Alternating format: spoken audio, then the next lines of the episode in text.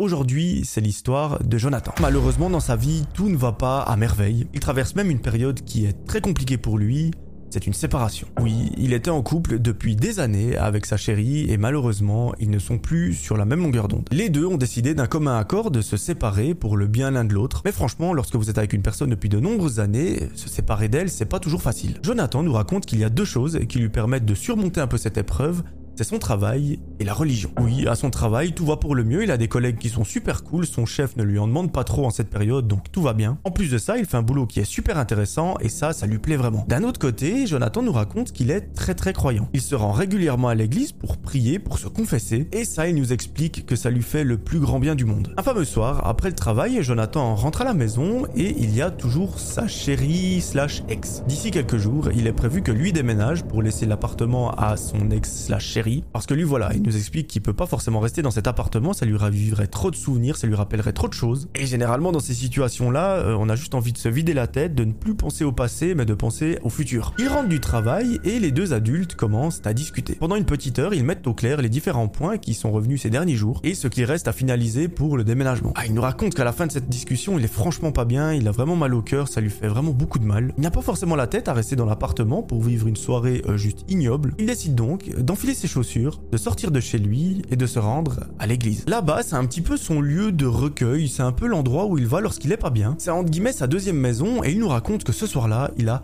franchement envie d'y aller. Et au-delà de l'envie, il en ressent carrément le besoin. D'habitude, il s'y rend en voiture, mais aujourd'hui, voilà, il a envie d'aller à pied, ça va lui libérer la tête, ça va lui aérer l'esprit. Il s'avance sur la route et au bout de 25 minutes de marche, il arrive enfin aux portes de cette église. Apparemment, Jonathan habite dans un tout petit village, donc il connaît absolument toutes les personnes qui se rendent dans l'église. Elles ne sont d'ailleurs pas bien nombreuses, il nous raconte qu'il en connaît à peine 10. Et ce qui est parfait, c'est qu'il y a rarement du monde. Ce soir-là, ça tombe bien, il est tout seul dans l'église, d'ailleurs c'est pas rare, il y a très peu de monde qui la fréquente. Et lui, il se dit, bah je vais pouvoir prier en paix et tout va bien se passer. Je vais pouvoir m'aérer l'esprit, je vais pouvoir reprendre un petit peu le contrôle de ma vie et les jours qui viennent seront bien meilleurs. Pendant plusieurs minutes, il effectue sa prière, il n'y a aucun bruit dans l'église et une fois qu'il a terminé, il sort de celle-ci. À ce moment-là, il est un petit peu plus que 22 heures, à l'extérieur il fait tout nuit, on voit que dalle à 5 mètres, mais lui, il lui reste quand même 25 minutes de marche. Très bien, il se met en route, mais au bout de quelques mètres seulement, il se retourne parce qu'il a entendu un bruit qui provient de la porte d'entrée de l'église. En se retournant, il voit qu'il y a une personne qui s'approche de l'église comme s'il voulait y entrer. Il la voit de dos, mais il arrive à distinguer une personne âgée, ou du moins pas toute jeune. Bon ben malgré le fait qu'il connaisse toutes les personnes qui fréquentent le lieu, euh, il a pas l'air de la reconnaître. Il s'en fiche, il continue sa route et rentre à la maison. Le lendemain matin, il se réveille, il prend sa voiture, il se rend au travail. Pendant toute la journée, il effectue ses tâches et à la fin de celle-ci, il rentre à la maison. À nouveau, ce soir, ça va être une soirée un petit peu particulière, un petit peu bizarre, parce qu'ils ne sont plus en couple, mais ils sont encore dans le même appartement, donc L'ambiance est assez étrange. Encore une fois, Jonathan préfère se rendre à l'église pour prier, pour être tranquille. C'est ce qu'il fait et cette fois-ci, il y va en voiture. Il gare la voiture à quelques mètres du lieu et il va à pied jusqu'à la porte d'entrée. Là, à nouveau, il est tout seul dans l'église et il nous raconte qu'en fait, ça l'arrange. Parce que oui, je ne sais pas si vous avez déjà vécu une situation un petit peu comme la sienne, mais lorsque vous êtes dans un état comme ça, vous n'avez pas forcément envie de rencontrer du monde ou même de parler. Et ben le fait qu'il y ait personne dans l'église, c'est juste parfait. Il effectue donc ses prières et une fois qu'elles sont terminées, sort de l'église. Une fois vers sa voiture, il a une sorte de réflexe, c'est de regarder en direction de l'église. Lorsqu'il tourne la tête, il voit une personne qui s'approche de la porte d'entrée, et là il se dit, c'est sûrement la même personne que j'ai vue hier soir. Je ne sais pas exactement qui c'est, et là, il nous raconte qu'il a une sorte de pressentiment, ou du moins son esprit un petit peu curieux lui dit bah écoute mec, va voir ce qui se passe. Il s'approche donc d'un buisson, il regarde derrière et il voit la personne qui rentre dans l'église. Il se dit bon, je vais rester là pendant un petit moment pour voir si elle ressort, pour voir ce qu'elle fait parce que je ne la connais pas. Et à peine la personne rentrée dans l'église, elle en ressort une minute plus tard. Assez étrange, qu'est-ce qu'une personne viendrait faire dans une église pendant une minute? Je ne sais pas, même si admettons elle voulait juste visiter ou se promener ou j'en sais rien quoi.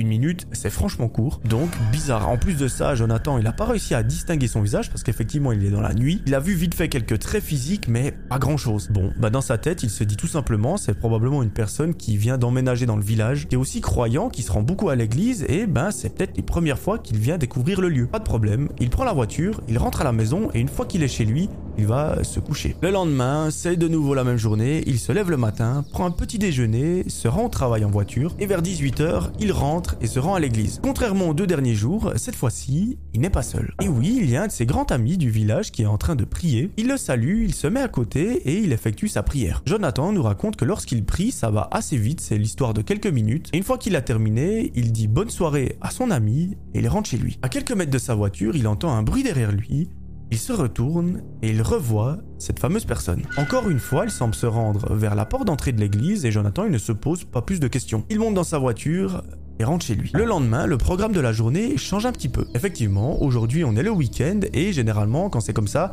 Jonathan, il aime bien aller prier le matin. C'est donc ce qu'il fait, il se rend aux premières heures à l'église, il gare sa voiture dans le parking qui se trouve juste à côté, il se rend à pied en direction de la porte d'entrée, mais lorsqu'il l'ouvre, Jonathan commence sérieusement abadé. Il voit une personne qui est allongée sur le dos dans l'allée principale, et ça, c'est assez inhabituel. Il s'en approche très gentiment, mais au fur et à mesure qu'il avance, il voit très très vite que la personne n'est pas consciente. Et à un certain moment, il voit carrément que autour d'elle, il y a une sorte de liquide et euh, je vous laisse imaginer de quoi il s'agit. Arrivé à 2 mètres de cette personne, Jonathan est complètement choqué parce que la personne qui est couchée devant lui semble présenter plusieurs blessures par arme blanche et là, il n'y a malheureusement aucun doute, cette personne décédé. Le premier réflexe qu'il a, c'est de sortir son téléphone, de composer le numéro de la police et de les appeler. Et celui-ci au téléphone dit écoutez, on va envoyer une patrouille, vous sortez de l'église, mettez-vous dans un endroit sécurisé comme dans votre voiture et attendez qu'on arrive sur les lieux. C'est ce que notre ami Jonathan fait, il se dit je vais sortir de cette église en courant, mais au moment où il se retourne, il sursaute parce que derrière lui, à l'entrée de l'église,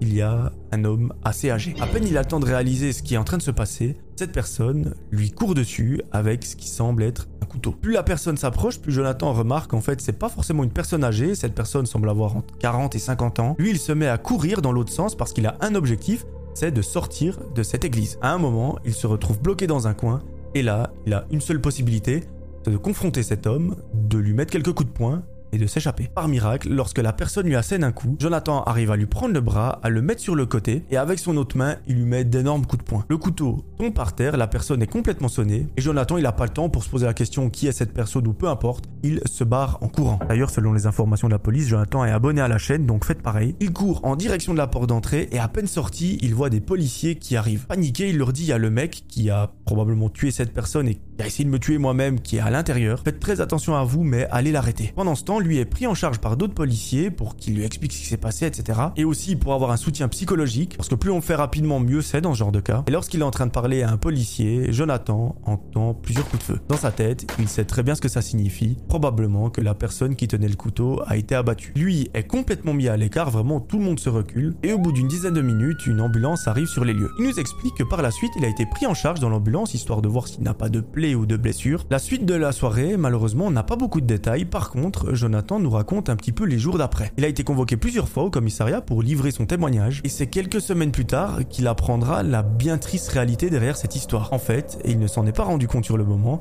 mais la personne qui était allongée devant lui dans un bain de sang lorsqu'il est entré dans l'église, c'était son grand ami de la veille, et c'est la personne qui tenait le couteau qui l'a assassiné. Cette personne, après enquête, il s'avère que c'est la même que Jonathan a aperçu rentrer plusieurs fois dans l'église le soir lorsque lui la quittait. C'était pas du tout une personne du village, mais c'était juste un mec complètement dérangé. Et l'histoire ne s'arrête pas là, parce que la même soirée où il a ôté la vie de l'ami de Jonathan, il s'est rendu dans une autre église et a fait la même. Ce soir-là, c'est donc deux personnes qui ont perdu la vie et malheureusement, l'une d'entre elles était un grand ami de Jonathan. Il est la première personne à être arrivée le lendemain matin dans l'église lorsque tout ça s'est passé et malheureusement, le corps gisait encore là au milieu de l'allée principale et l'agresseur était encore sur les lieux. À partir de ce jour-là, il nous raconte que c'est plusieurs mois qui ont été nécessaires pour se remettre sur pied. Parce que imaginez la période qu'il traversait déjà à la base, avec tout ça en plus, c'est juste ignoble. Mais aujourd'hui, on est hyper content parce que Jonathan, il nous raconte qu'il est hyper heureux, qu'il a retrouvé l'amour. Au niveau professionnel, tout va bien, qu'il a sa famille, ses amis et